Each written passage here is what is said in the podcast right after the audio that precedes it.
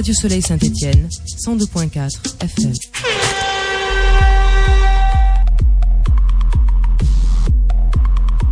Soleil politique de 18h30 à 19h30 tous les mardis sur Radio Soleil. Toutes vos réactions 01 43 48 43 43. C'est à vous. Bonjour à toutes et à tous et bienvenue dans Soleil Politique, le rendez-vous politique de Radio Soleil. On est ensemble jusqu'à 19h30 en compagnie de François Asselineau, président fondateur de l'UPR, l'Union Populaire Républicaine. Bienvenue Monsieur Asselineau. Bonjour. Voilà, pour vous interroger, pour rester fidèle à la ligne éditoriale de Soleil Politique, nos auditeurs peuvent vous poser toutes leurs questions au 01 43 48 43 43. Et en studio, euh, Armel Freinet, consultant en entreprise. Bonsoir Armel. Bonsoir Bougema, bonsoir à tous. Voilà, donc c'est ouvert 01 43 48 43 43. Mais avant cela, François Asselineau, peu connu sur l'échiquier politique français, la photo média qui ne font pas leur travail, selon vous, mais vos interventions et conférences font le buzz sur Internet. Et aujourd'hui, vous affichez plus de 4000 adhérents. Voilà, avec une certaine fierté, monsieur Asselineau. Une fierté, oui, euh, c'est légitime, je pense, qui n'est pas dû qu'à moi, mais qui est dû à tous euh, nos adhérents qui se mobilisent euh, pour porter la bonne parole et informer nos concitoyens pour déjouer le verrouillage médiatique qui nous est opposé par les médias de grande diffusion. Heureusement, je suis reçu par des médias de la bande FM comme le vôtre, mais aussi par d'autres qui, euh, qui eux font davantage leur euh, travail. Mais par exemple, je reviens d'une tournée euh, en, en- dans l'est de la France euh, où j'ai été tout à fait surpris par le nombre de personnes qui sont venues m'écouter. À Colmar, il y avait quand même 102 personnes, à Belfort 85. Et à, et à Saint-Dié-des-Vosges, il y avait 117 personnes qui sont venues. C'est quand même beaucoup, vous savez. Donc ça fait, ça commence maintenant à intéresser beaucoup les journalistes, les hommes politiques, qui voient ce phénomène. C'est une espèce d'o- d'objet politique non identifié nouveau qui est en train d'apparaître et sur lequel on avait tablé que l'omerta suffirait à le tuer. Ben non, on se développe et on se développe très bien. Donc en fait, vous contournez un peu cette, cette omerta via bah, le- les nouvelles technologies, c'est bien ça? Via les réseaux sociaux. Je suis d'ailleurs beaucoup frappé, vous savez, quand je parle aux Français que je rencontre, à quel point maintenant il commence à y avoir une, une véritable, euh, comment dirais-je, euh, euh, révolte, rébellion des Français euh, contre la soupe qui leur est servie par les médias de grande diffusion. Il y a vraiment les gens qui en ont assez, ils en ont assez, et ils découvrent... Assez Ah, des, des mêmes discours, assez de voir les mêmes têtes. oui, assez de voir les mêmes têtes, assez, assez qu'on les prenne pour des imbéciles. Assez qu'il n'y ait jamais, par exemple, le moindre débat euh, euh, sur l'Union européenne à la télévision. Assez qu'il n'y ait pas le débat que nous nous, estimons nécessaire sur la sortie de l'Union européenne. Il y a un article dans les traités qui s'appelle l'article 50 du traité sur l'Union européenne. Ben, je vous mets au défi d'en avoir jamais entendu parler sur TF1, sur France 2, sur France 3, dans Le Monde, dans le Figaro. C'est interdit. C'est pourtant un article des traités. Nous, nous voulons imposer ce débat. Imposer ce débat. Alors avant d'imposer ce débat, on va savoir qui vous êtes, euh, Monsieur François Célineau. Alors justement, je vais vous laisser vous euh, vous, vous présenter en, en quelques minutes votre parcours personnel, professionnel, politique. Alors vous êtes un énarque. Oui, mais avant de faire l'ENA, j'ai fait HEC, qui est une grande école de commerce. Voilà, j'ai euh, 56 ans.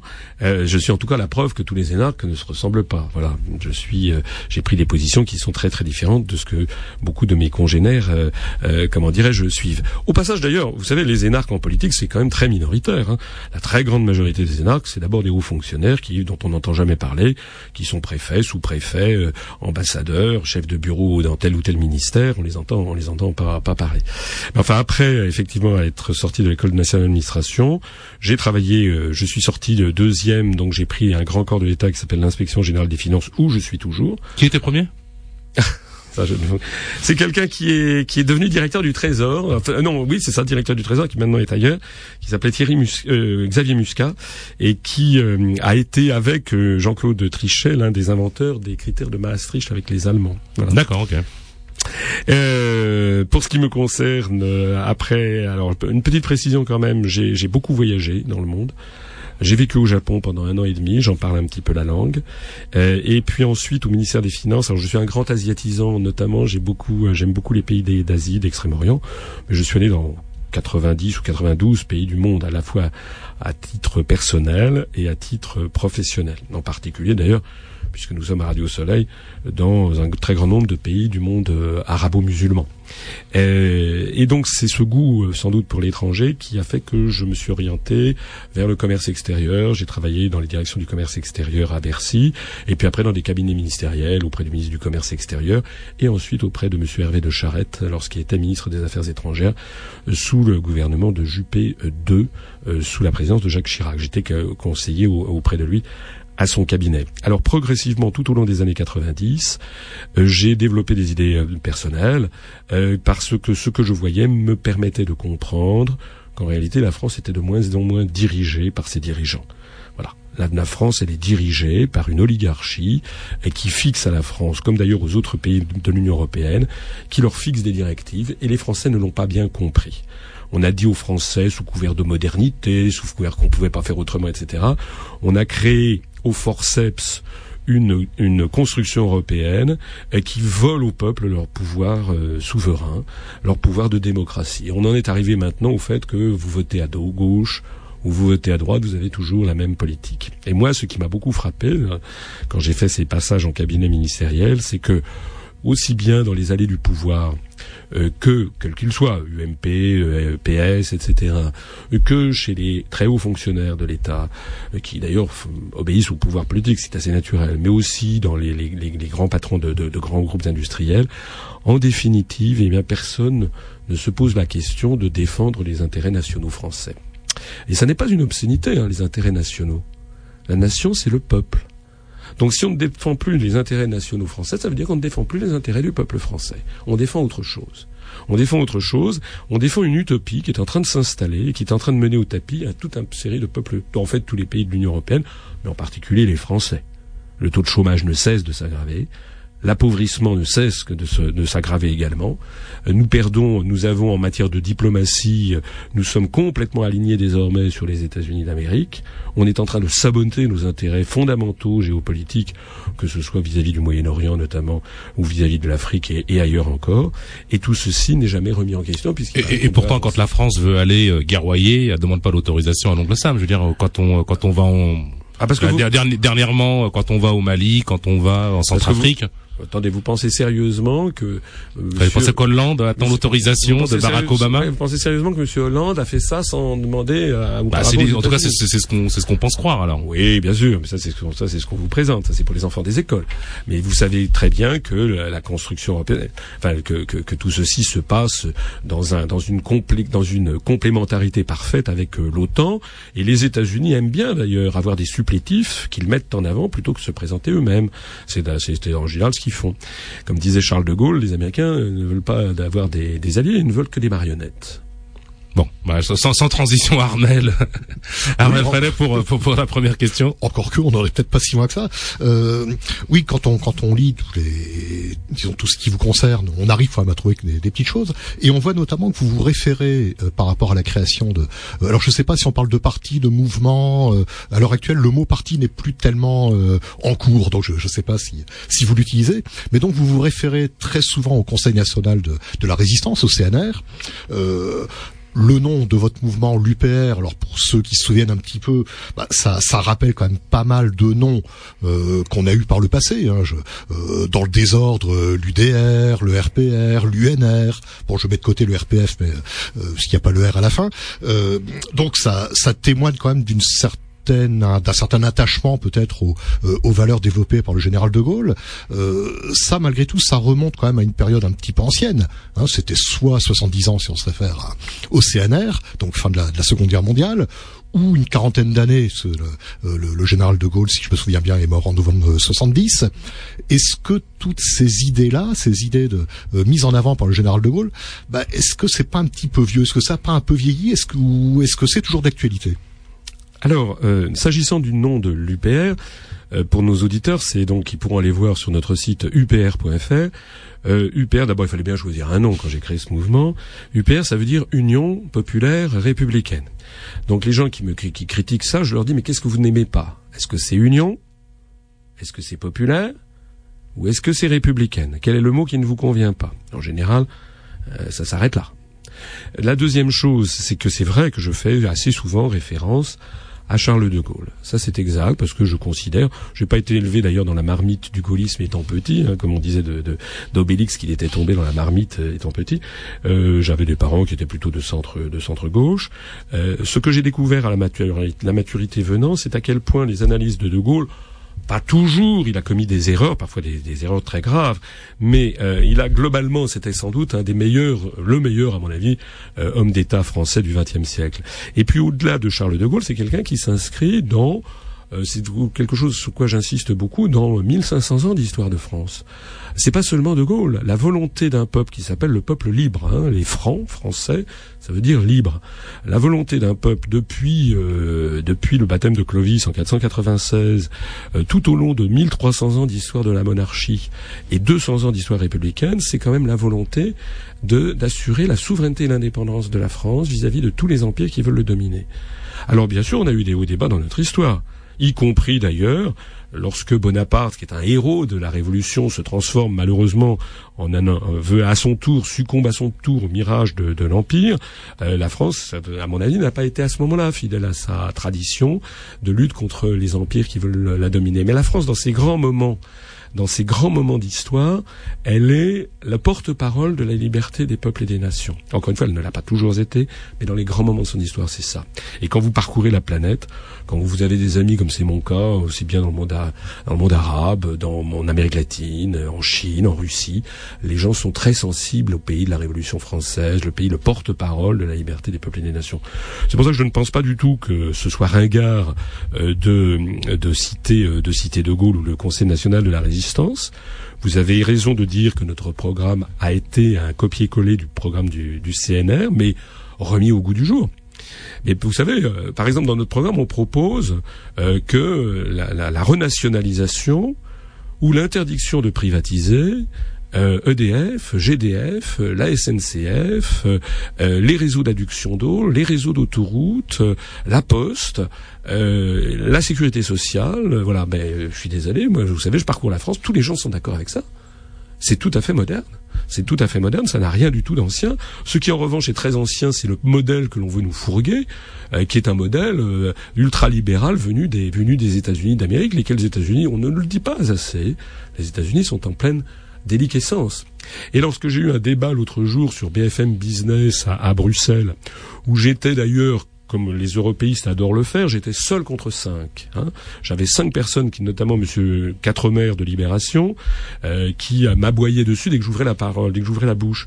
Euh, Monsieur Quatremer m'a fait ce, coup-là. Il m'a dit oui, vous êtes vous êtes un ringard, votre programme date de 44, le CNR. Mais je lui ai dit mais vous, le programme des États-Unis d'Europe, c'est le discours de Victor Hugo en 1849. Hein. Alors c'est encore beaucoup plus ringard, hein. ça fait 160, 165 ans. Vous venez d'utiliser un, euh, un mot qui peut quelquefois étonner. Vous avez parlé d'européiste. Oui. Euh, c'est peut-être pour lutter contre le, euh, enfin lutter, façon de parler, mais pour lutter contre ce phénomène de tous ceux qui s'accaparent le mot européen, qui finalement a plus une dimension géographique que politique. Ou pouvez nous, nous expliquer un petit peu ça? Il y a une parole de Confucius qui très forte, qui dit lorsque les mots perdent leur sens, les gens perdent leur liberté. Je distingue totalement le mot, l'adjectif européen qui est un, un adjectif objectif. C'est-à-dire, par exemple, il y a un continent européen, il y a euh, des civilisations européennes, il y a, on peut dire qu'il y a une un certain type euh, de civilisation européenne, un certain type de musique européenne, ça on peut le dire. En revanche, les partisans de la construction d'un État fédéral continental regroupant tous les États figurant sur un continent, je vous ferai remarquer d'ailleurs que ça n'existe nulle part ailleurs au monde, eh bien ça, ça relève non pas d'un fait, ça relève d'un dogme, d'une idéologie. On le voit d'ailleurs très bien, vous savez, il y a, un adjectif qui s'est imposé dans les esprits, c'est l'adjectif eurosceptique. Moi, je n'aime pas. Nous, nous ne sommes pas eurosceptiques. Hein, nous, nous sommes anti-européistes. Euh, mais pourquoi cet adjectif eurosceptique s'est-il inscrit dans les esprits? Parce que le mot scepticisme fait allusion à la foi.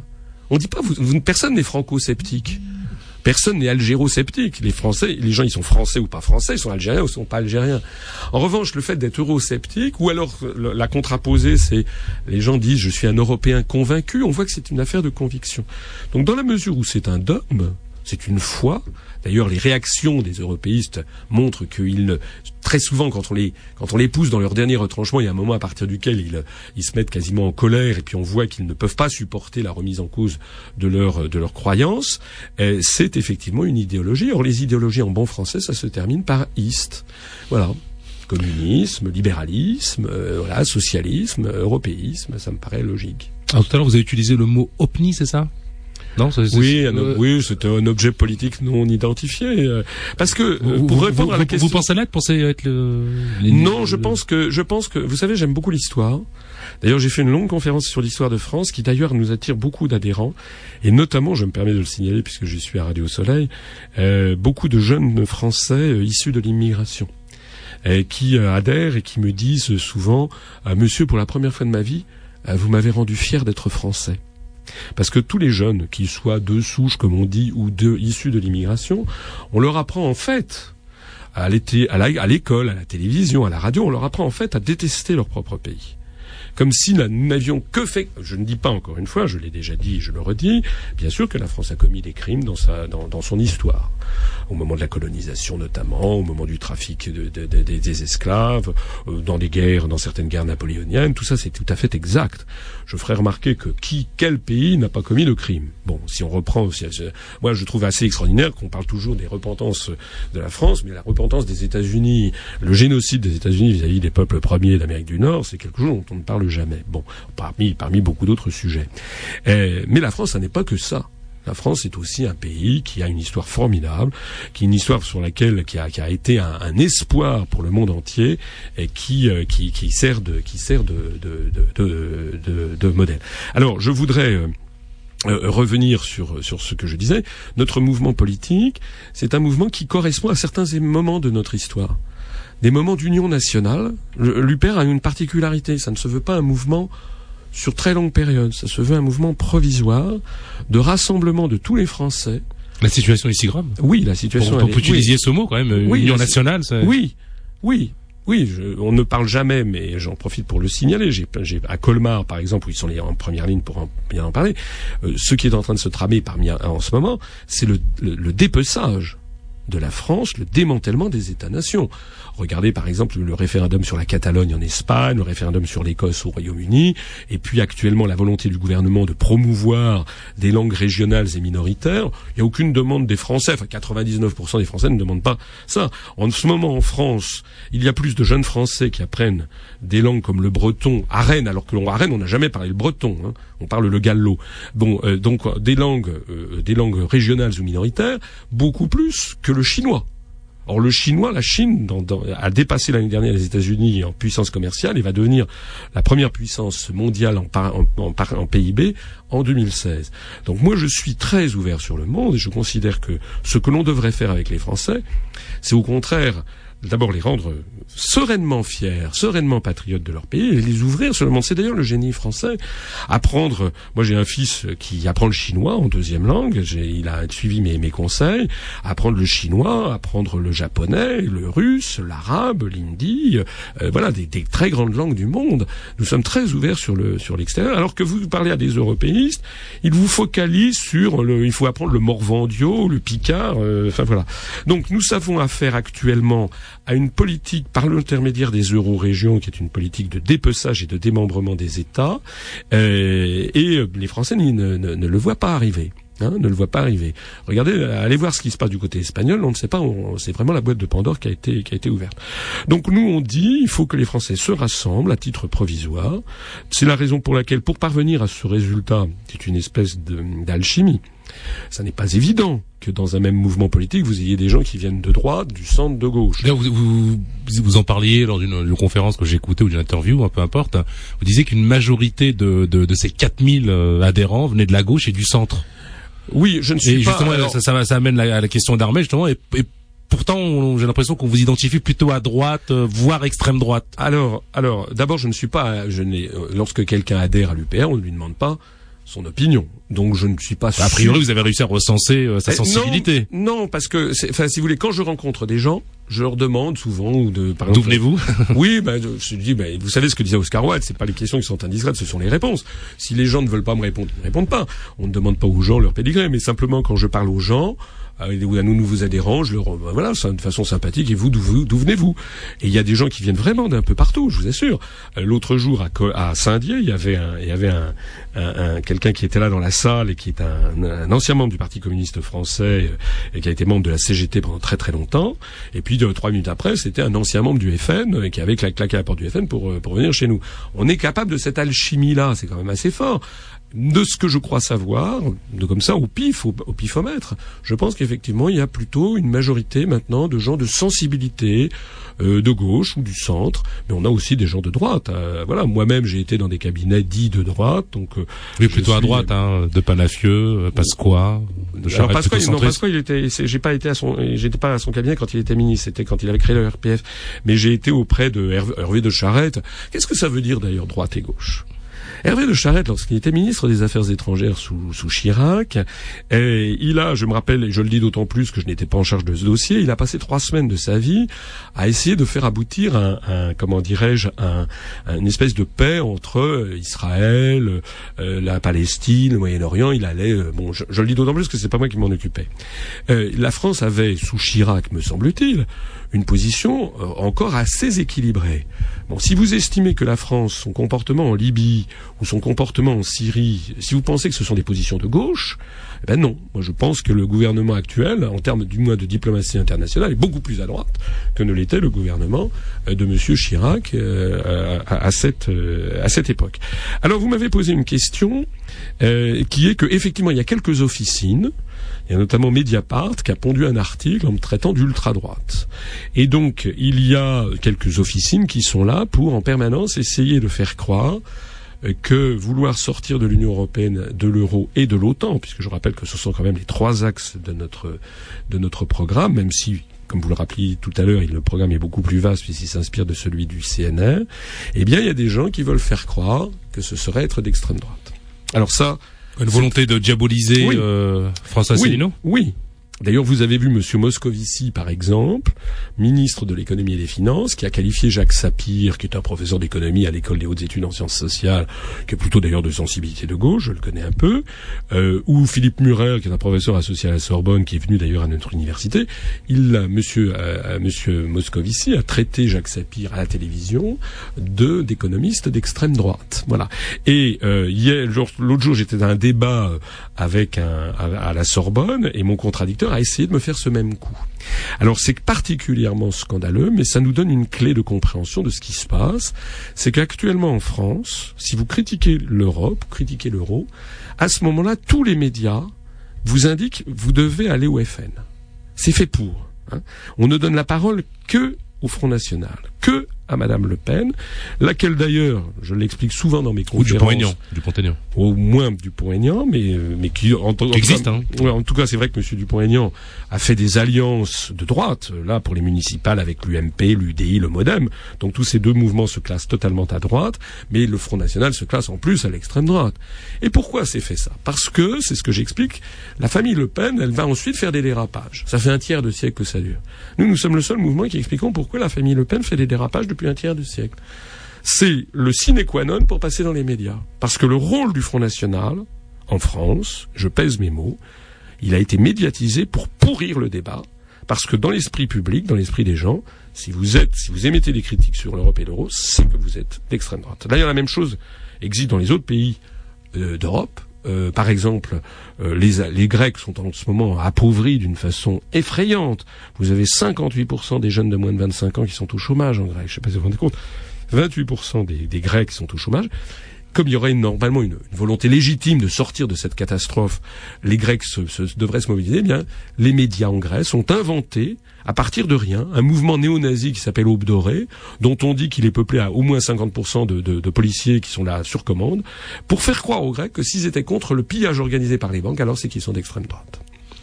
Armel, sur le sujet Oui, pour, pour prolonger un petit peu, vous avez évoqué pas mal de, euh, de noms et de, de sensibilités plutôt à droite, mais on retrouve aussi, par exemple, euh, le Front de gauche, le Parti de gauche, ça dépend des, des moments, des appellations.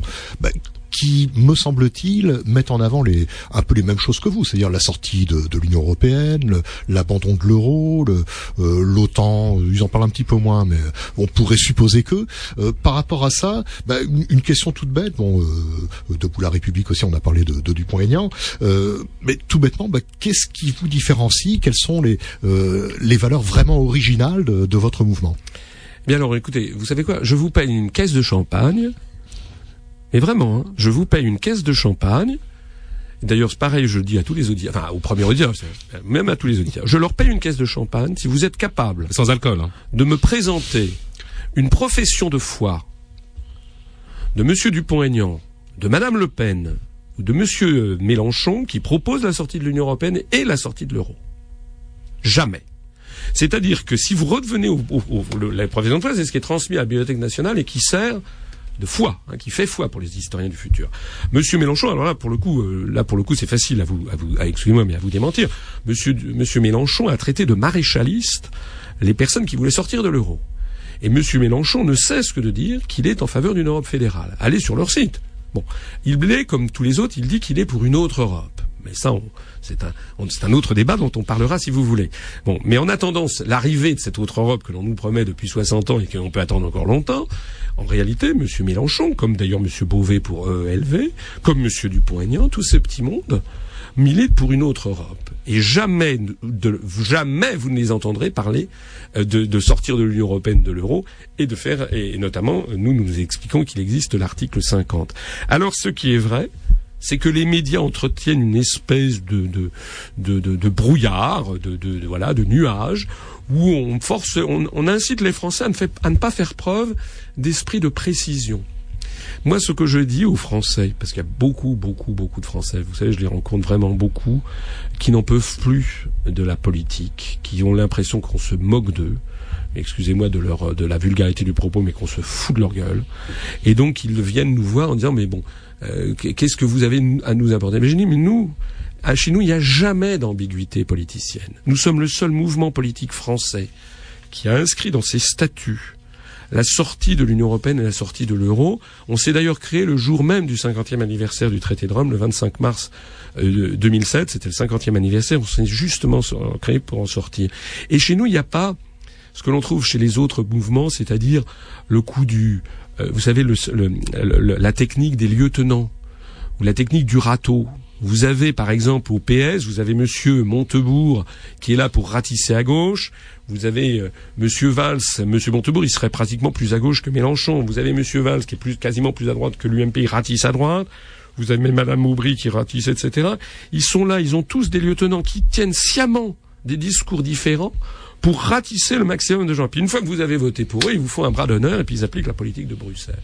Donc chez nous, et maintenant que nous sommes 4100, bientôt 4120 adhérents ce soir, euh, chez nous, tout le monde dit la même chose, pas sur tous les sujets, puisqu'il y a toute une série de sujets clivants, polémiques, sur lesquels nous ne prenons pas parti. Justement, pour avoir cette alchimie dont je parlais tout à l'heure, d'avoir des gens de droite et de gauche. Donc il y a des sujets sur lesquels les, Français adorent se déchirer, sur lesquels on ne prend pas parti. C'est-à-dire quoi, que vous repoussez à la fâcherie plus tard? Oui, mais parce que notre objectif, c'est de rendre aux Français leur démocratie. Ça serait pas logique si on avait un programme qui de 2753 pages en leur disant voilà tout ce qu'on va faire dans tous les domaines. Non. Par exemple, on ne prend pas de position sur la fiscalité du patrimoine, sur la fiscalité des entreprises, on ne prend pas position sur le mariage pour tous, on ne prend pas position sur l'énergie nucléaire, etc. Parce que l'on dit que tout ça, ce sont des sujets qui parfois sont importants, jugés même parfois très importants.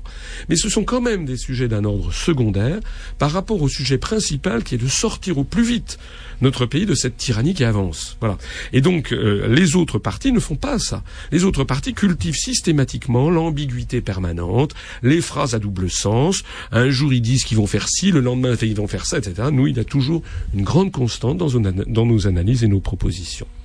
Il est 19h, on va marquer euh, une pause, on va se retrouver tout de suite euh, après avec François Célineau, puis surtout Paul-Henri qui patiente au standard. On vous invite à réagir 01 43 48 43 43. tout de suite.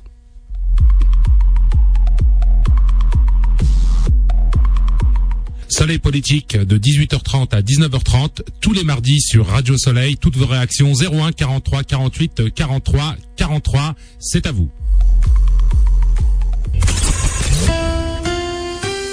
Radio Soleil.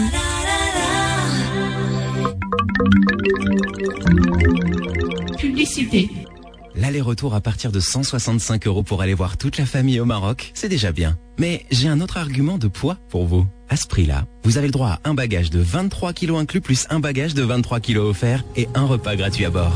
Avec Royal Air Maroc, retourner au pays est un vrai bonheur. Offre soumise à condition, contactez Royal Air Maroc ou votre agence de voyage. L'étoile du halal traiteur est la référence recommandée pour tous vos événements. Une équipe professionnelle vous garantit la réussite de vos réceptions. L'étoile du halal traiteur, c'est aussi le meilleur de l'animation, décoration et tout autre service. Location de salle, mégaphone, DJ et orchestre. Pour toute information, contactez Bachir au Salon de la Libération, 17 boulevard de la Libération à Saint-Denis. RER D, téléphone 06 52 07 47 82 06 52 07 47 82. Retrouvez-nous sur le www.l'étoileduhalal.com. Publicité. Publicité. إذاعة الشمس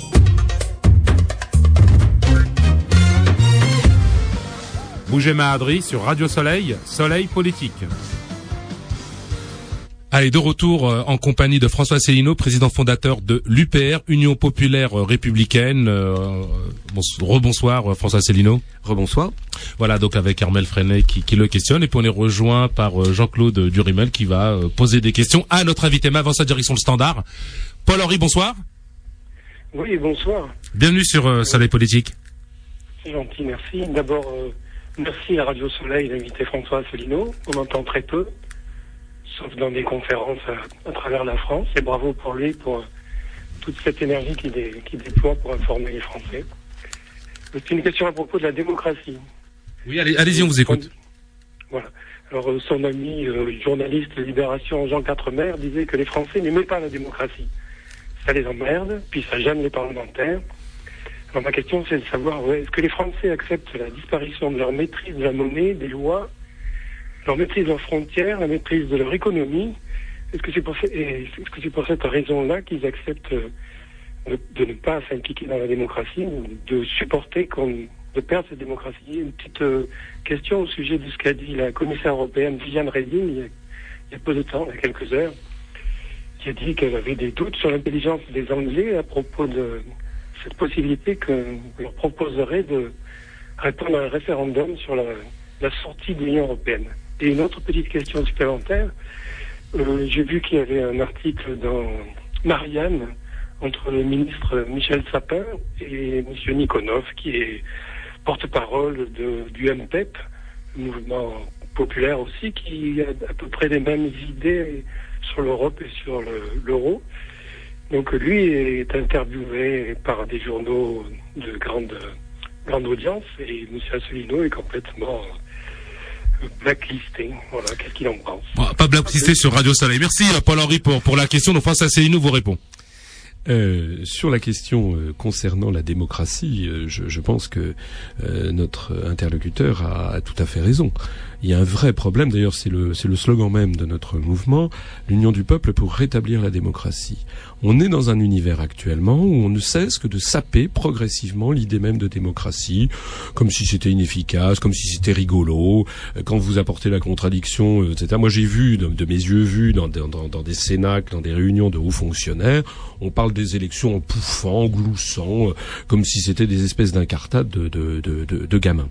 On est en train d'assister à quoi? On est en train d'assister au fait que, à l'origine, parmi je ne parle pas des concepteurs de la construction européenne. J'ai expliqué dans mes conférences que ça remonte en fait aux États-Unis d'Amérique après la Seconde Guerre mondiale et avant eux c'était l'Allemagne hitlérienne qui a commencé à, concevoir l'idée d'Europe nouvelle. Ça on n'en parle absolument jamais sur les, origines extrêmement sulfureuses de la construction européenne. D'ailleurs je vais bientôt consacrer une conférence à ce sujet. Mais les gens qui ont rallié la construction européenne dans les années 50-60 euh, l'ont fait de bonne foi.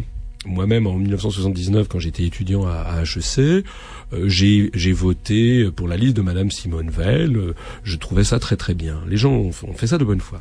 Le problème, c'est que nous avons une espèce d'utopie qui, contre vents et marées, même si elle n'est les résultats sont le contraire exact de ce qui avait été promis, cette utopie veut s'imposer.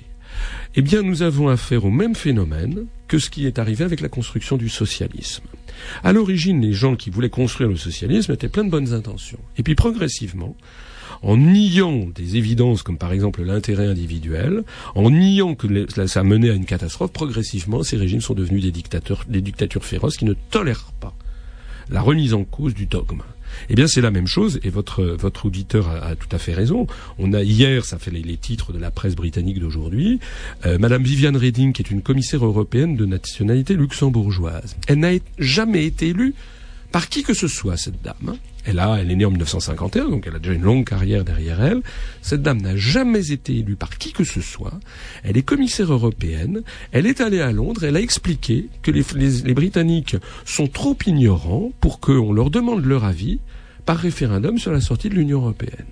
Il y a donc un discrédit de plus en plus qui est jeté sur le principe même de la consultation euh, populaire. Voilà. Pour euh, ce qui concerne l'autre question sur euh, sur la présence de Monsieur Nikonov à Marianne, euh, c'est un peu un c'est un peu un, petit un petit un petit détail. Moi, je regrette. J'avais été sur Beurre FM.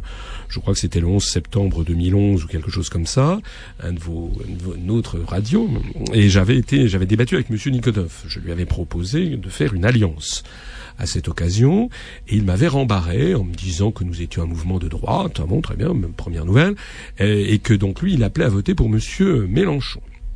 Très bien. Et moyennant quoi, il a appelé à voter pour Monsieur Mélenchon, qui dès le dès le premier tour à 20h37 s'est désisté pour François Hollande. Actuellement, le MPEP, je pense, doit avoir à peu près dix fois moins d'adhérents que l'UPR c'est vrai que M. Nikonov, euh, euh, voilà, eh ben, il a eu, il a eu cet accès. Eh ben, écoutez, j'espère que nous, nous allons avoir le même accès à, à, à, Marianne. Ce que je regrette, en tout cas, c'est que Monsieur, mais Monsieur Nikonov n'est pas appelé à se joindre à nous pour faire les listes aux élections européennes de cette de cette année. En 2009, pour les élections européennes, son petit mouvement avait appelé à se mobiliser pour les européennes, à voter pour le Front de gauche. Euh, il, suffit d'aller sur leur, leur site. Il y a les sept raisons pour lesquelles il faut absolument se mobiliser pour voter pour pour le Front de gauche. Cette année, depuis plusieurs mois, le MPEP fait campagne pour que surtout il ne faut pas aller voter. Qu'est-ce qu'il reproche à l'UPR qui va présenter des listes? J'aimerais le comprendre. Justement, on parlera des listes parce que je parle des municipales. On prend juste Rachid. Rachid, bonsoir. Bonsoir. Donc au, standard. Bonsoir Rachid. Bonsoir à tout le monde. Bienvenue dans Soleil Politique. On vous écoute Rachid. Euh, vraiment, il a les mêmes idées que moi, le monsieur là. C'est pas le monsieur de l'UPR. C'est un plaisir de l'entendre. C'est les mêmes idées que j'avais depuis les, années 80. On se bat, on se bat. Mais espérons que, que les peuples vont gagner. Pour euh, tous les sujets, moi, je, je trouve qu'on n'a pas de visionnaire. J'appelle ça les grands hommes et les grandes, et les grandes dames sont partis comme les hirondelles en automne. Ah, on a un peu de poésie sur. Euh, C'est-à-dire, euh, les grands hommes, ils sont partis, les visionnaires, les, vrais pères de, des peuples des vrais pères des nations. D'accord. Bah, écoutez, euh, merci Rachid. François Asselineau va réagir sur euh, les grands hommes depuis depuis Charles de Gaulle. Y, y en a-t-il? Euh, en, France, excusez-moi, mais je, je, vais être, je, vais peut-être être sévère à vos yeux, mais je pense que le personnel politique français est d'une extraordinaire médiocrité depuis maintenant un certain nombre d'années. Et votre auditeur, je crois, il a raison parce qu'il pose les problèmes au vrai niveau qu'il doit se poser comprenez, l'autre jour, j'ai voilà, on n'a plus d'hommes politiques visionnaires. Euh, c'est-à-dire que, si vous voulez, qu'est-ce que veulent, qu'est-ce que l'on veut comme vision collective de notre vie sur Terre? Voilà. Nous, ce que nous disons, une des grandes spécificités de notre, de notre, de notre parti, c'est que nous, nous contestons le principe même de la construction européenne. Nous nous expliquons qu'à l'origine, c'est une pensée anglo-saxonne qui est née dans les années 30 en Allemagne nazie, qui a été déreprise ensuite par les Américains. C'est une, c'est une vision qui consiste à faire, à séparer les torchons et les serviettes. Il y a des pays qui seraient des serviettes, n'est-ce pas C'est-à-dire des pays qui seraient nobles, en gros les pays du monde blanc, hein, ce que les Américains appellent le monde judéo-chrétien, la, la, la, théorie du choc des civilisations de Samuel Huntington. Et puis tous les autres, ça serait de la gnognotte. Voilà. Et nous, nous disons que c'est une vision racialiste de l'univers, une espèce de vision d'apartheid. Et nous, nous disons qu'au XXIe siècle, au troisième millénaire, il s'agit bien entendu pas de se refermer sur le monde, ça c'est ce qu'en général les gens m'objectent, mais il s'agit pas du tout de, se refermer sur le monde, il s'agit qu'il n'y a aucune raison pour que la France préfère fusionner avec la Lettonie plutôt qu'avec l'Algérie ou la Tunisie. Ça n'a pas de sens. C'est d'ailleurs démenti par les événements, c'est démenti par les flux touristiques, migratoires, économiques, sociaux, culturels, télévisuels, etc., etc.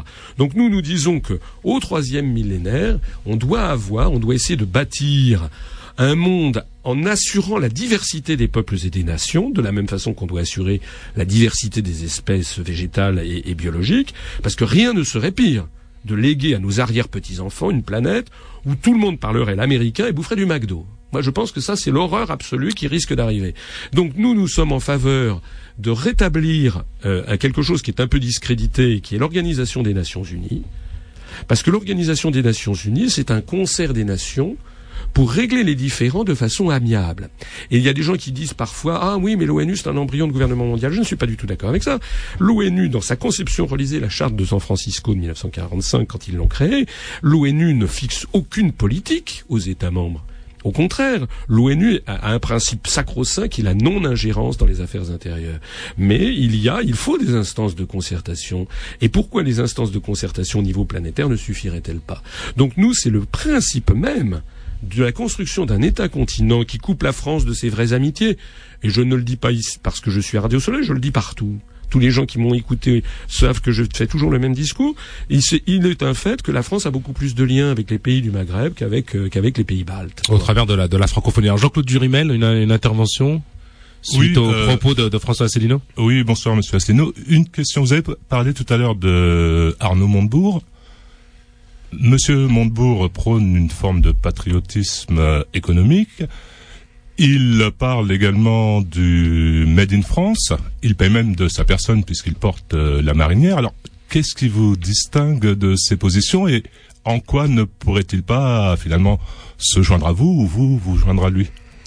Alors, euh, vous savez, j'ai envie de vous répondre en chantant la, la chanson de, de, Dalida, Parole et parole et parole.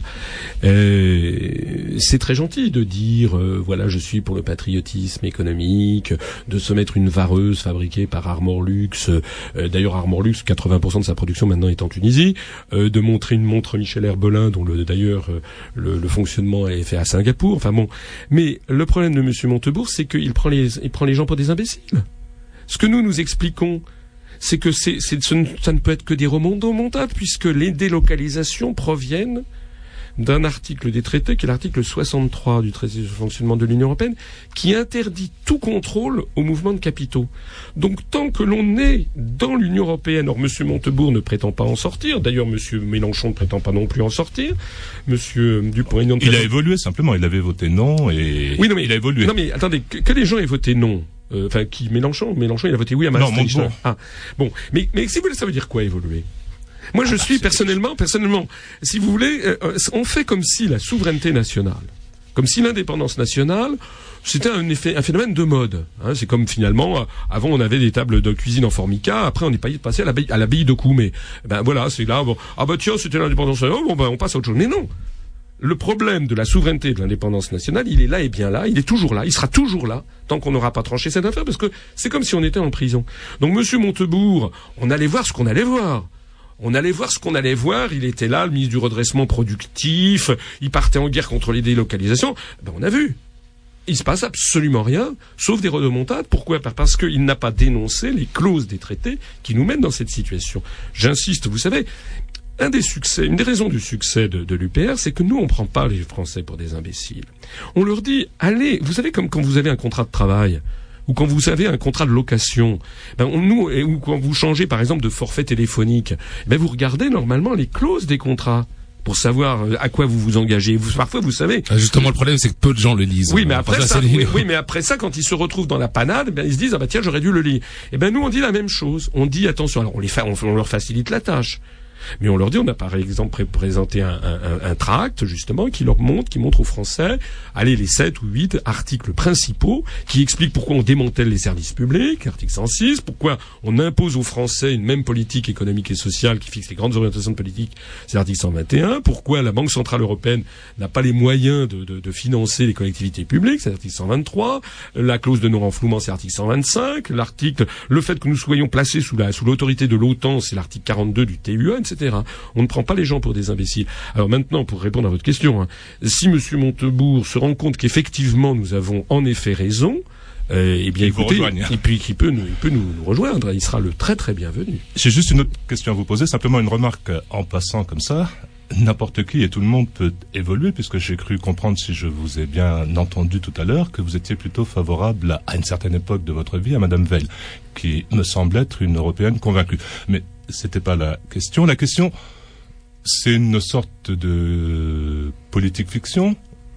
On sort de l'euro, on sort de l'Europe, éventuellement sous un gouvernement que vous conduirez. Quels sont les 100, les 100 premiers jours se passent comment? Alors, pour répondre d'abord à votre première question, vous avez raison, les gens évoluent. Euh, C'était il y a 35 ans que j'avais voté pour Simone Veil. En fait, j'ai voté, pour tout vous avouer, j'ai en revanche voté non au, au- référendum sur Maastricht en 92. Donc, vous voyez, j'avais déjà évolué. Pour mon histoire personnelle, notamment, j'avais vécu au Japon, j'ai découvert, et puis j'ai commencé à me documenter, puis à voir ce que je voyais dans la haute administration. Mais bien sûr que les gens peuvent évoluer. D'ailleurs, chez nous, notre délégué, le délégué euh, de l'UPR pour le Finistère, euh, Jean-François Gourvenac, a été pendant 10 ans euh, à, à l'UDF et au MoDem. Et il a voté oui à la Constitution européenne en 2005. Pareil pour notre délégué dans le Nord. Sauf que ces gens, ils ont un jour découvert notre mouvement. Ils sont allés regarder. Comme je suis inspecteur des finances, tout ce que je dis est toujours sourcé. Donc ils sont allés voir les traités. Puis ils se dit mais euh, alors ça prend du temps. En général, ça le met six mois, neuf mois, etc. Parce que c'est un choc. C'est un choc pour quelqu'un de se dire mais mince, je me suis fait avoir. Et puis ils se sont dit ben en fait ce monsieur commence à expliquer, je comprends mieux ce qui se passe. Et en fait, je, je comprends qu'on m'a pris pour un jambon depuis des années. Voilà, évidemment, c'est pour c'est pas toujours, c'est pas toujours agréable. Votre deuxième question, qu'est-ce que l'on fait pendant les 100 premiers jours? La question napoléonienne. Voilà. Eh bien, la première chose, euh, quand, si, si, si je suis élu président de la République, euh, d'abord, bon, il y aura ensuite des élections législatives. Alors, il y a des gens qui disent, oh là là, mais vous allez avoir, vous n'aurez jamais une majorité pour sortir de, de l'Union européenne. Euh, C'est ce que les, c'est ce que les Giscardiens avaient opposé à Mitterrand en 80 en 81. Lorsque Mitterrand a été élu, les Giscardiens avaient dit, oulala, mais de toute façon, il n'y aura jamais la majorité. En réalité, toute l'histoire électorale du monde en général, de la France en particulier, montre que dans ce genre de configuration, les électeurs confirment et amplifient dans une élection qui a lieu un mois après leur choix de leur choix, leur premier choix.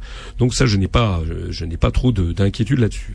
Ensuite, la toute première chose que je ferai, mais vraiment dans la semaine suivant la prise de fonction, c'est que je convoquerai, enfin, je, je, je prendrai, mais euh, on, on, on, moi, je nommerai un gouvernement et le, euh, on prendra contact avec nos homologues européens euh, pour euh, leur demander de l'organisation d'un- d'un Conseil européen exceptionnel avec les chefs d'État et de gouvernement de l'Europe, et je leur dirai, ben voilà, chers mes- mesdames et messieurs, euh, euh, nous allons mettre en œuvre euh, l'article 50 du traité sur l'Union européenne qui prévoit comment un État peut sortir de l'Union européenne. Sortir pacifiquement. Sortir Pas question d'une sécession. Bien sûr.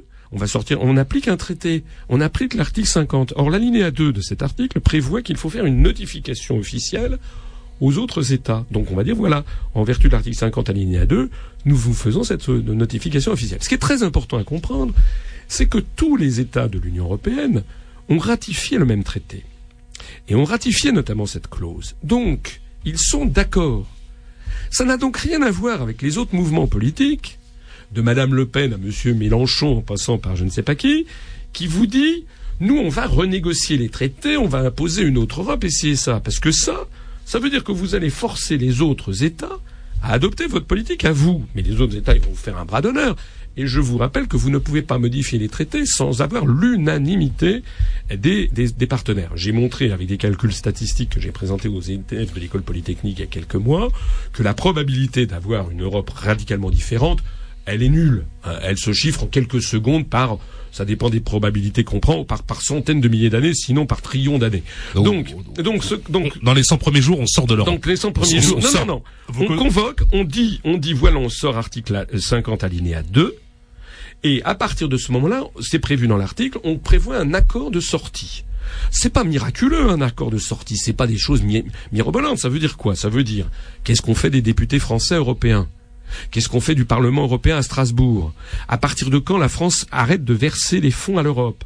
À partir de Bon, quand ça, c'est des considérations techniques qui Oui, vous intéressent, vous, en tant qu'inspecteur des finances. bien sûr. Dire, voilà, on, sort de l'Europe. Mais c'est ça. Mais, euh, ce que pose l'article Une fois, 50 une fois sorti de l'Europe, c'est quoi vos premières priorités Je veux dire, économiques. C'est ça qui est important Attendez, aussi. attendez, mais l'article 50, l'article 50, c'est pas la sortie, ne se fait pas dans la seconde. Bon, on va L'article- l'imaginer. Il faut négocier un accord de retrait pendant qui peut, au maximum, qui peut durer deux ans. C'est prévu dans l'article 50, alinéa 3. Si au bout des deux ans on n'arrivait pas à un accord, on en sort de plein droit. Disons qu'il faudra quelques mois pour sortir. Pendant ce temps-là, ce que nous nous ferons, eh c'est que nous relancerons immédiatement la fabrication de billets de banque et nous avertirons nos partenaires de notre souhait de sortir de l'Union européenne. S'il faut, et ça sera probablement le cas, on rétablira un contrôle d'échange. De ce point de vue-là, effectivement, ça se heurtera à l'article 63 du TFE, mais on aura on aura déjà de, derrière nous une jurisprudence, puisque lorsque Chypre a failli, il y a eu la, grande crise chypriote, vous vous rappelez, l'année l'année, euh, c'était en 2000, 2013, euh, les États d'Europe ont immédiatement suspendu les transferts de capitaux euh, s'agissant de, s'agissant de Chypre. Donc, on, on, on rétablira les contrôles de mouvements de capitaux, on lancera la fabrication d'un nouvel, d'un franc. On pourra d'ailleurs, vous savez, on peut sortir en fait du franc très très très vite. Ça, ça, peut être beaucoup plus rapide que l'Europe. Ça se fait en termes techniques, ça se fait en un week-end. Sortir de l'euro, de sortir de l'euro. Ça se fait en un week-end. Il suffit un vendredi à 19h de faire une annonce gouvernementale. On dit, voilà, la France a décidé de sortir de l'euro, de rétablir le franc. Évidemment, tous les présidents de, de banques ont été avertis en France. Tous les DAB sont fermés d'un seul coup. Vous ne pouvez plus aller retirer d'argent dans votre dans votre dans votre distributeur de billets euh, le vendredi à 19h et les banques sont fermées jusqu'au mardi ou mercredi suivant. Et puis ensuite, eh bien pendant les pendant ces jours-là, dans les dans les banques en question, on donne un coup de tampon sur les billets en euros en mettant francs dessus, le temps d'avoir euh, la refabrication de de de, de, de billets. C'est pas un scénario fantaisiste. Ce que je dis, c'est ce qui s'est passé avec la fin de la couronne austro-hongroise. Enfin, il n'y avait pas de DAB à l'époque à la fin en 1918, mais c'est ce qui avait été prévu en Grèce. Et par ailleurs, on, la monnaie de l'Union soviétique. Hein. et par ailleurs, c'est ce qu'on on suspend le système dit Target 2. Ça, il suffit d'une demi-seconde. Euh, c'est un par voie électronique. Il n'y a plus de transfert. Il n'y a plus de transfert automatique de fonds. Justement, concrètement, des entreprises françaises qui ont des contrats en euros, elles font comment alors à ce moment-là? Eh bien, elles auront, nous, nous rétablirons le l'euro, les, tous les contrats seront euh, euh, rétablis en francs, que ce soit les dettes, que ce soit les contrats au taux de 1 pour 1. On l'a déjà, on l'a déjà annoncé. Ah oui, mais c'est un petit peu plus compliqué que ça quand même le commerce international puisqu'il y a des contrats qui ont été passés et on vient dire euh, que on les efface et qu'on ne respecte plus l'arrêt. Ça va donner lieu à un contentieux sans fin, ça. Non mais attendez, excusez-moi, c'est arrivé euh, encore on le disait à l'instant, il y avait la même chose, c'est produit lorsque l'URSS s'est désintégré où chaque État a recréé sa monnaie nationale, ils avaient des contrats qui étaient en cours eux aussi. Ah, il y a des procédures qui sont toujours en cours. Aussi. Lorsque la Tchécoslovaquie s'est désintégrée, chacun a créé sa monnaie nationale, il y avait aussi des contrats en cours. Les contrats devront prévoir, ou s'ils ne l'ont pas prévu, ça sera considéré comme une clause d'ordre public, eh bien que euh, les contrats seront rétro, enfin reconvertis. D'ailleurs, je crois savoir, en plus de ça, il me semble avoir vu que beaucoup de contrats de prêt euh, par les établissements financiers français, dans un certain nombre de banques, ils ont prévu, je me rappelle avoir signé un contrat d'emprunt il y a quelques années de ça, ils avaient prévu que le remboursement se faisait en euros ou dans toute monnaie qui serait valide, valide à cette occasion. De façon générale, je vais vous dire, euh, je ne dis pas euh, que bien, bien entendu, il y aura des difficultés, il y aura des, problèmes qui vont survenir. Je je vais pas dire que ça va se passer sans aucun problème. Mais toute l'histoire du monde, toute l'histoire monétaire du monde montre qu'il est beaucoup beaucoup plus facile de revenir ou de créer une monnaie nationale que le fait que de fusionner les monnaies nationales dans une dans une entité supranationale. Voilà. Alors restons dans les dans les questions euh, financières. Mais pour la dernière question, puis on va prendre après Françoise une auditrice au 01 43 48 43 43. Armel. Alors on pourrait dire question d'actualité puisque la, euh, la Cour des comptes vient de publier son, son rapport annuel et puis on y retrouve bah, comme comme d'habitude d'une année sur l'autre on retrouve à peu près les les mêmes choses. Donc on, on nous parle de gabegie, de euh, euh, telle dépense un petit peu somptuaire de telle municipalité, le fameux millefeuille administratif. Là on nous remet la SNCF ou euh, ou les employés de la SNCF ne devraient plus avoir de voyages gratuits, etc. Euh, on n'entend jamais de décision euh, relative à, ces recommandations de la Cour des comptes. C'est-à-dire, en gros, bah, si on est dans, dans une entreprise privée, quand on constate des dysfonctionnements, il y a des choses qui se passent. Il y a des, peut appeler ça sanction, on peut appeler ça comme on veut, mais il y a des choses. J'ai pas l'impression qu'il y ait grand chose qui bouge euh, euh, en France par rapport à, euh, à ce rapport annuel de, de, la Cour des comptes. Et donc là, c'est plus une question certainement très naïve, hein, mais comment vous, vous, pouvez expliquer cette absence de décision de la part de, de nos gouvernants? Est-ce qu'il n'y a pas un petit peu de, de lâcheté politique derrière tout ça? Euh, Alors moi, je suis euh, de l'inspection générale des finances, je ne suis pas de la Cour des comptes. J'ai un petit peu scrupule à parler de mes collègues. Euh, il faut savoir que la Cour des comptes juge, ce sont des magistrats qui s'emparent de comptes qui ont eu lieu, c'est sur des périodes écoulées. Par exemple, ils vont passer sous revue, comme ils disent, les quatre ou cinq dernières années de tel ou tel établissement. Bon, et euh, euh, ils, ils sortent effectivement des choses. Je crois que, enfin, contrairement à ce que vous dites, les rapports ne sont pas sans suite. Euh, ce qui reste sans suite, c'est c'est- les médias qui n'en parlent pas. Il y a quand même des efforts qui sont faits. euh, euh, c'est quand même des magistrats qui rendent ou euh, éventuellement qui peuvent incriminer d'ailleurs un comptable public ou un ordonnateur. Euh, donc, je ne pense pas qu'on puisse dire que ce soit sans suite. Alors, il y a un autre problème dans ce que vous soulevez, qui est euh, cette idée que l'on adore développer, selon laquelle l'État fait toujours tout mal, alors que le privé ferait toujours tout bien. Euh, moi, je ne suis, moi personnellement, je ne suis, je suis quelqu'un de pragmatique. Je pense que l'État, il y a des choses que l'État fait très bien, euh, beaucoup mieux que le public, que le privé, et puis il y a des choses que l'État fait moins bien que le que le que le, que le privé. Euh, euh, je suis désolé, mais par exemple, euh, EDF, excusez-moi de le signaler, est devenu un, un géant un géant électricien en France, est devenu le premier électricien mondial. Euh, C'était une entreprise publique euh, qui marchait très bien. Si vous regardez le, privé, euh, comment fonctionne l'électricité aux États-Unis, où il y a des coupes permanentes, ça marche mal. Pourquoi? Parce que le modèle économique, par exemple, pour avoir un, électricien, ça doit avoir un- une réflexion sur 30 ans les investissements, il y a un taux de retour sur investissement de l'ordre de 30 ans. Donc moi je crois qu'il faut se garder euh, de- de- de- d'une vision manichéenne des choses. Vous savez, il y a aussi beaucoup d'entreprises qui sont très très mal gérées. hein. Euh, donc, mais ça, il n'y a pas de cours des comptes. Excusez-moi, mais une entreprise mal gérée finit par fermer. Euh, pas forcément. Regardez par exemple les journaux euh, français. Les grands journaux français sont complètement euh, subclaquants. Et pourquoi? Parce que ce sont des journaux qui sont, pour la grande majorité d'entre eux, des, des journaux de propagande. Ils sont tenus à bout de bras par les pouvoirs publics. Parce que quoi? Eh c'est, c'est- c'est facile pourtant d'avoir un journal en France hein, qui se porterait bien.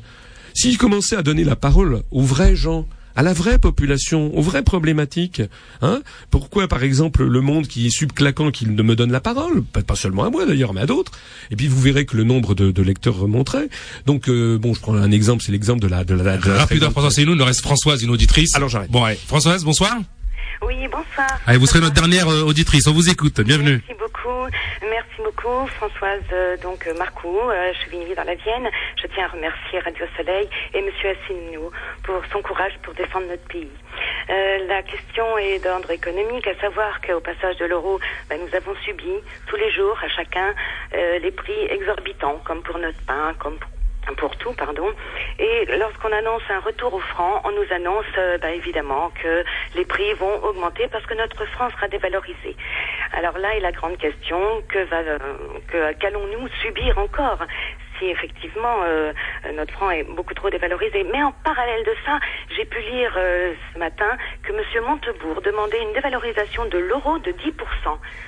Alors, euh, voilà, euh, toutes ces questions économiques pour notre vie quotidienne. Eh ben alors on va on va essayer de faire en sorte que Françoise Céline puisse vous éclairer. Merci euh, Françoise. Merci à vous, au revoir. Au revoir. Il est, il est difficile. Alors on rentre dans le, on, Voilà, on il est- passe à l'euro, ça augmente. Il On sort de l'euro, ça augmente. C'est quoi C'est un Il marché est- de dupes? Il est difficile de répondre à une question de cette nature en trois minutes parce que c'est des- ça nécessite une vraie présentation de ce que c'est qu'une monnaie, de ce que c'est que l'économie, donc c'est un petit peu compliqué. Euh, S'agissant, effectivement, Madame a raison, euh, Monsieur Montebourg maintenant a découvert qu'il faudrait faire baisser l'euro de 10%. C'est pas nouveau. Je présente dans mes conférences, ça fait maintenant plusieurs En fait, en, années. en baissant l'euro, on augmente notre capacité d'exportation. Nos produits Alors, sont Voilà. Ce qu'il faut savoir, c'est qu'en économie, comme d'ailleurs dans beaucoup de choses dans le monde, en économie, il n'y a jamais une seule mesure qui soit 100% positive ou 100% négative. Voilà. Donc, si l'euro, si le franc se déprécie, ou si l'euro se déprécie, d'ailleurs l'euro s'est déprécié, il était monté à 1,68 dollars, il est retombé à 1,20. Il avait perdu 25% par rapport au dollar. Personne n'en avait fait des, des montagnes en France, au contraire, parce que ça avait redonné de l'oxygène à nos exportations.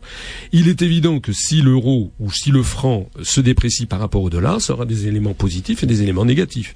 Les éléments négatifs, c'est que par exemple, ça coûtera plus cher d'acheter du pétrole à l'étranger ou d'acheter des importations. Les éléments positifs, c'est que ça favorisera considérablement les exportations françaises.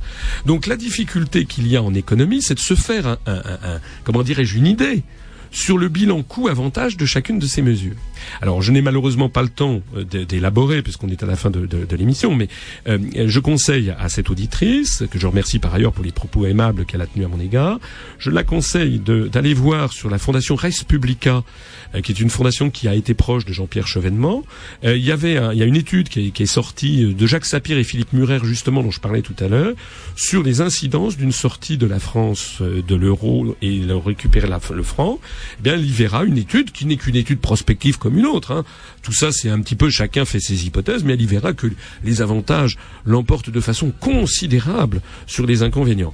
Alors on me dira, j'inciterai sur le fait qu'il n'y a pas seulement euh, que, la, que, que, Jacques Sapir et Philippe Muret, on a eu euh, à, l'automne 2012, je crois, ou 2013, je me rappelle plus, euh, sur le magazine expansion.com, qui est un grand magazine économique espagnol, cinq prix Nobel d'économie, cinq prix Nobel d'économie actuels, hein, euh, Joseph Stiglitz, euh, Thomas Sargent, euh, Christopher Pissarides, Sir James Mirrlees et Paul Krugman, trois Américains, un Chypriote et un Britannique, font une tribune conjointe pour dire qu'il fallait que l'Espagne sorte au plus vite de l'euro si elle voulait ne pas sombrer dans le désastre. Voilà. Donc il y a des gens quand même très très compétents et qui font le bilan coût-avantage et qui tirent les mêmes conséquences que moi. Merci François Asselineau, président fondateur de l'UPR. Donc pour vous retrouver U,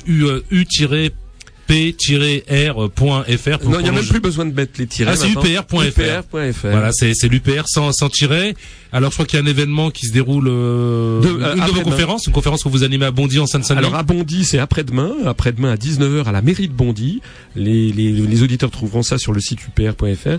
Eh bien, je rencontrerai les gens et je leur ferai justement une conférence. Alors les conférences que je fais, c'est avec des vidéos. Enfin, il y a beaucoup, il y a beaucoup d'informations, et je leur montrerai justement qu'est-ce qui va se passer si on sort de l'euro. Voilà. Voilà. Ben merci François Célineau, merci euh, Armel Freinet, merci, euh, Jean-Claude Durel, merci euh, à Amine pour la mise en de Petite dédicace très rapide à Mehdi Chirine euh, Omar, euh, Danière, voilà. Donc c'est des fidèles auditeurs qui, euh, qui nous envoient des messages de soutien, et qui font que, cette, que chaque semaine cette émission euh, se déroule le mieux possible. Je vous invite à, à écouter la rediffusion ce soir dès 23h. On vous laisse en compagnie du journal et en ce qui nous concerne, un mardi prochain. Bye bye.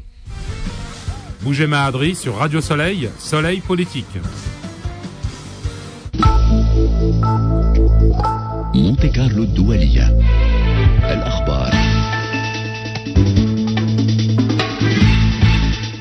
تحطم طائرة عسكرية يودي بحياة حوالي 100 شخص بالجزائر. استقبال رسمي خص به الرئيس باراك أوباما نظيره الفرنسي فرانسوا أولوند في البيت الأبيض. محادثات شاقة في جنيف بين وفدي المعارضة والنظام السوريين وتوقف عمليات إجلاء المدنيين في حمص. أهلا بكم مستمعي مونتي كارلو الدولية في هذه الساعة الإخبارية ونبدأ أخبارنا من الجزائر التي شهدت حادث تحطم طائرة عسكرية مروع. راح ضحيته أكثر من 100 شخص.